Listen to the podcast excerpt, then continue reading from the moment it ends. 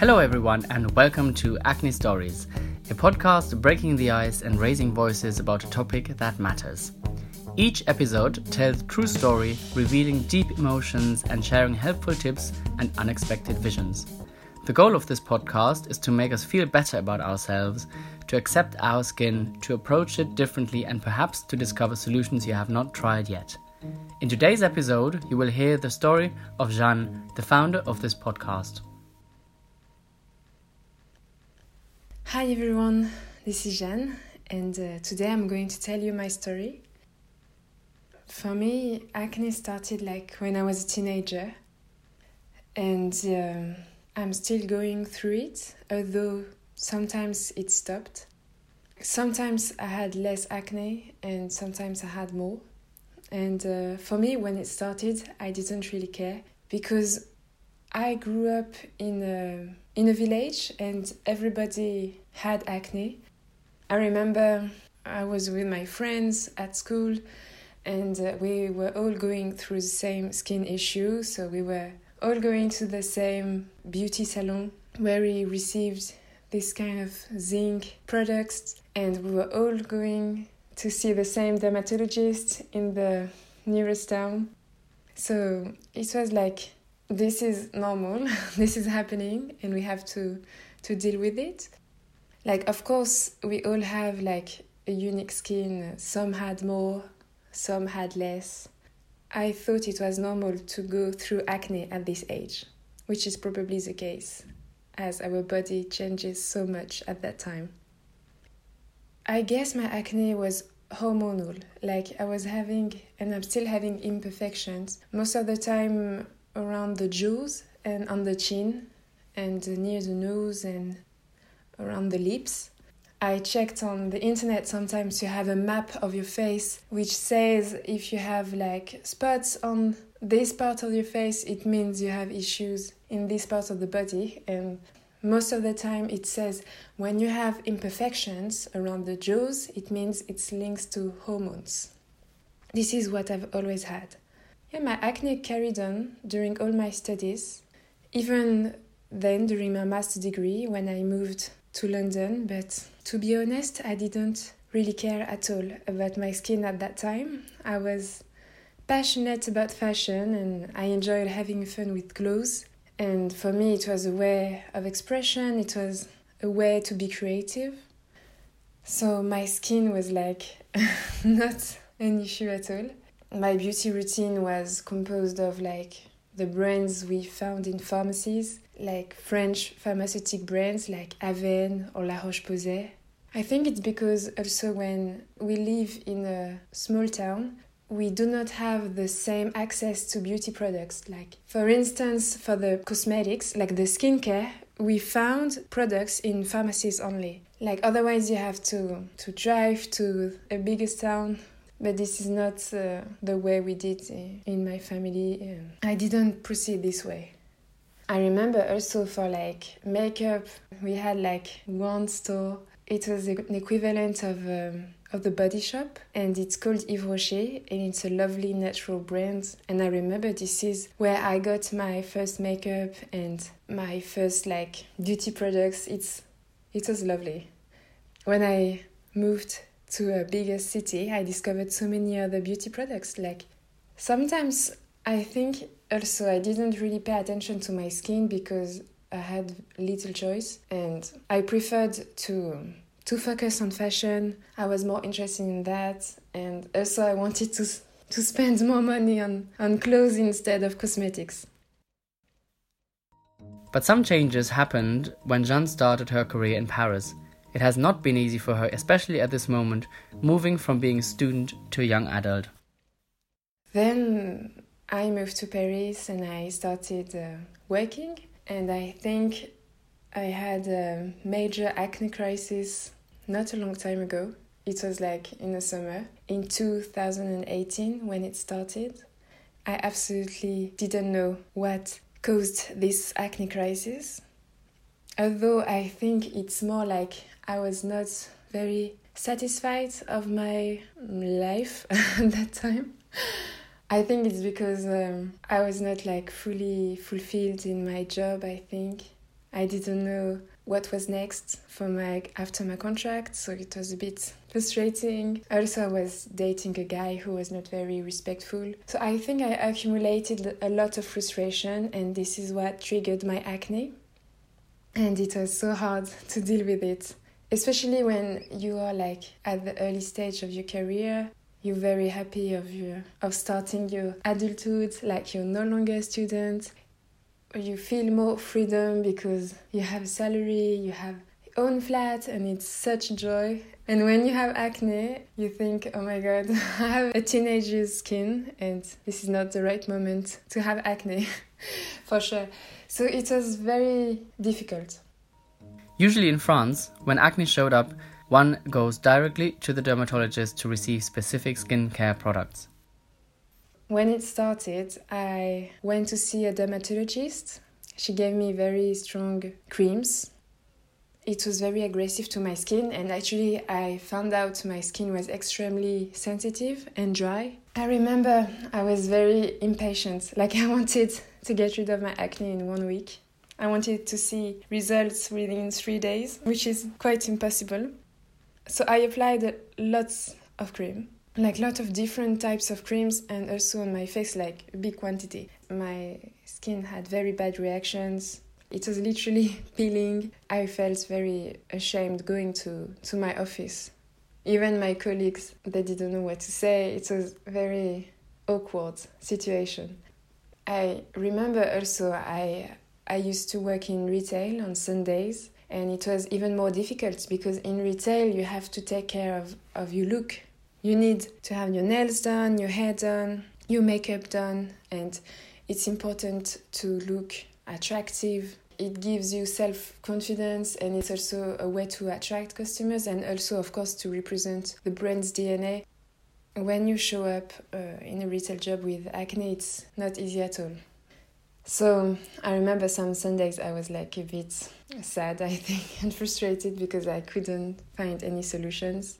Before I spent lots of money on so many different kind of creams and nothing was working on a Sunday, I was like not feeling very well, and one of my colleagues noticed it. And I told her about my acne issues and how it was difficult to deal with it.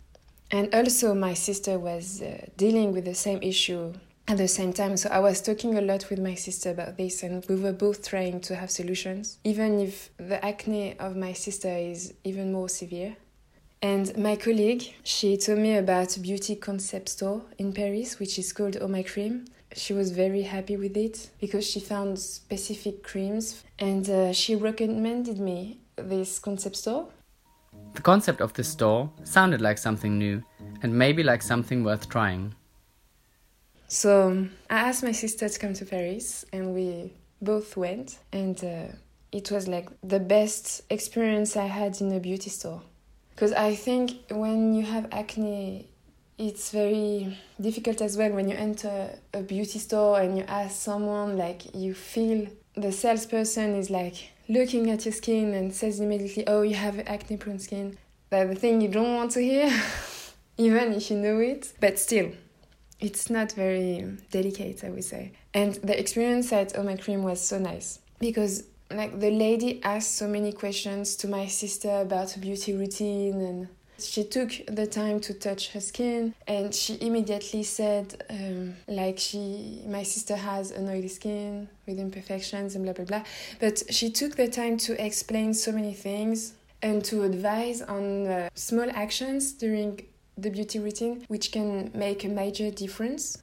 So it was very useful and we discovered like specific brands for specific sensitive skins which was very helpful. And i remember in the evening we were so excited to try on these products and it was a, a wonderful memory. I think this episode gave me hope on uh, finding a solution. My acne carried on although i had very nice products but I think it was like more psychological issue because it was like an obsession. I really wanted to get rid of it.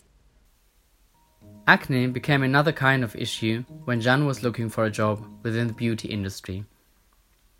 And then my contract ended and I was looking for a new job and it was difficult because I was looking for an office job and also a retail job in case it was too difficult to find an office job. It's very hard when you explain to the person in front of you that you're passionate about beauty and about skin products, and you can feel like, the look of the person in front of you looking at your skin and thinking, how can she be passionate if she has so many skin issues? so it was it is very hard. I'm convinced I didn't have some positive answers for positions in retail because my skin was not good enough, which makes sense in a way because it's like not logical if you sell products for curing acne if yourself as a staff member of the brand you do not have a soft skin so it's kind of awkward situation but for sure it makes the job research difficult it doesn't give confidence to, to the person looking for a job. At the same time, my relationship with the guy stopped as well, and I was quite happy with that. I was like on some dating apps, and sometimes I, I had dates, but sometimes I didn't go because of my skin. Like, I didn't want to feel rejected by a man who was disgusted by my skin this is what I, I imagined, and this is why sometimes I just cancelled this kind of date. It's not easy. I spent a lot of money because beauty products, some of them can be very expensive. You put so much hope in these products, and most of the time they do not work. And it's very frustrating. I think the most difficult thing dealing with acne is to understand your skin, what it needs, why it's not working, and of course, I'm still trying to understand all of this. My sister told me the only solution is a birth control pill. I knew there were some birth control pills, like specific for balancing hormones, and one of them was called Diane 35. But a controversy happened around this pill some years ago. Some women took this pill and had like health issues, and some of them even passed away. So they stopped this pill and they reformulated it and then they put it back again on the market. So I asked my doctor to receive this pill. He refused to, to give me this pill, which I understand because of the controversy around it. I asked a gynecologist who told me there is absolutely no fear to have but actually it was very hard to to have it advised by a doctor I looked for other birth control pills and I found another one in the same style of balancing hormones and it's called Triafemi and now I have been taking it for a year. This was the solution like my acne stopped like, weeks after weeks and I had less breakouts and it's very nice but I'm very happy with my skin now although I still have some breakouts like the week before my periods and everything. It turned out to be an efficient solution, but taking the birth control pill is more of a temporary solution. But the thing is, I'm not very happy with this solution because like, I know one day I will stop taking this birth control pill and I know my acne will come back. This is what happened to my sister when she stopped taking the pill to have her kids. Like the acne came back and it was difficult to deal with it. So I know this solution works in a way, I think it's very sad to take the birth control pill just to reduce acne, especially for the young women who take it like very young to stop acne. And I think there is this movement as well. Lots of women now refuse to take the pill because it's not natural to, to give this kind of hormones and medication to your body, which in a way I, I agree. Also, I remember I was like exploring other solutions too. I am following some entrepreneurs on Instagram, and one of them is Mathilde Lacombe from Aime, and she had like issues of uh, rosacea on her cheeks, and she explains sometimes that she does laser treatments and uh, LED lights treatments and I thought it was very interesting. And I heard the same experiences from uh, Juliette Levy Cohen, who is the founder of Oh My Cream, this concept store that I really enjoy. And uh, she was explaining she had like laser treatments or LED, I don't remember, during or after her pregnancy because she had acne too. And I was thinking, okay, I'm gonna do this laser thing. It was so expensive, I couldn't afford it. And um, I found this Swedish brand, it's called Foreo and they do this kind of tools to to use for cleaning your face. And they had one which was like a tool which projects blue led light and you apply it on your breakouts. And it actually reduces inflammation. I purchased it and uh, actually it works well. It's not um, a cream you apply on the skin you just put the tool on your spot and it sends blue LED lights. It is supposed to, to kill the bacteria and to reduce the inflammation. And this is actually what happened. When I noticed a breakout, I do it, the blue LED treatment. The day after, this is dramatically reduced. So I'm happy with it. And I advise it to lots of people. It's less expensive than a cream and it's efficient step by step, I discovered new things about skin. For instance, I stopped applying foundation and instead I apply powder because it's lighter and uh, it's more adapted for my skin. Because then the foundation sometimes it shows up the texture of uh, acne skin, and when the skin is dry, the foundation doesn't help. The beauty industry can sometimes appear like an ocean of brands with so many products. The choice becomes harder and harder for my beauty routine now I only use skincare for sensitive skins and I completely stopped products for acne prone skins because it was too aggressive for my skin. It's very hard to fight acne. It's a very long exploration of the skin and understanding of the skin. I would say acne also helps you sometimes to be grateful to other things I remember sometimes I felt very upset and I was stepping back thinking, listen, there are like more serious issues you can have in your life, so stop being obsessed or complaining about a detail on your appearance, which is not that important in the end.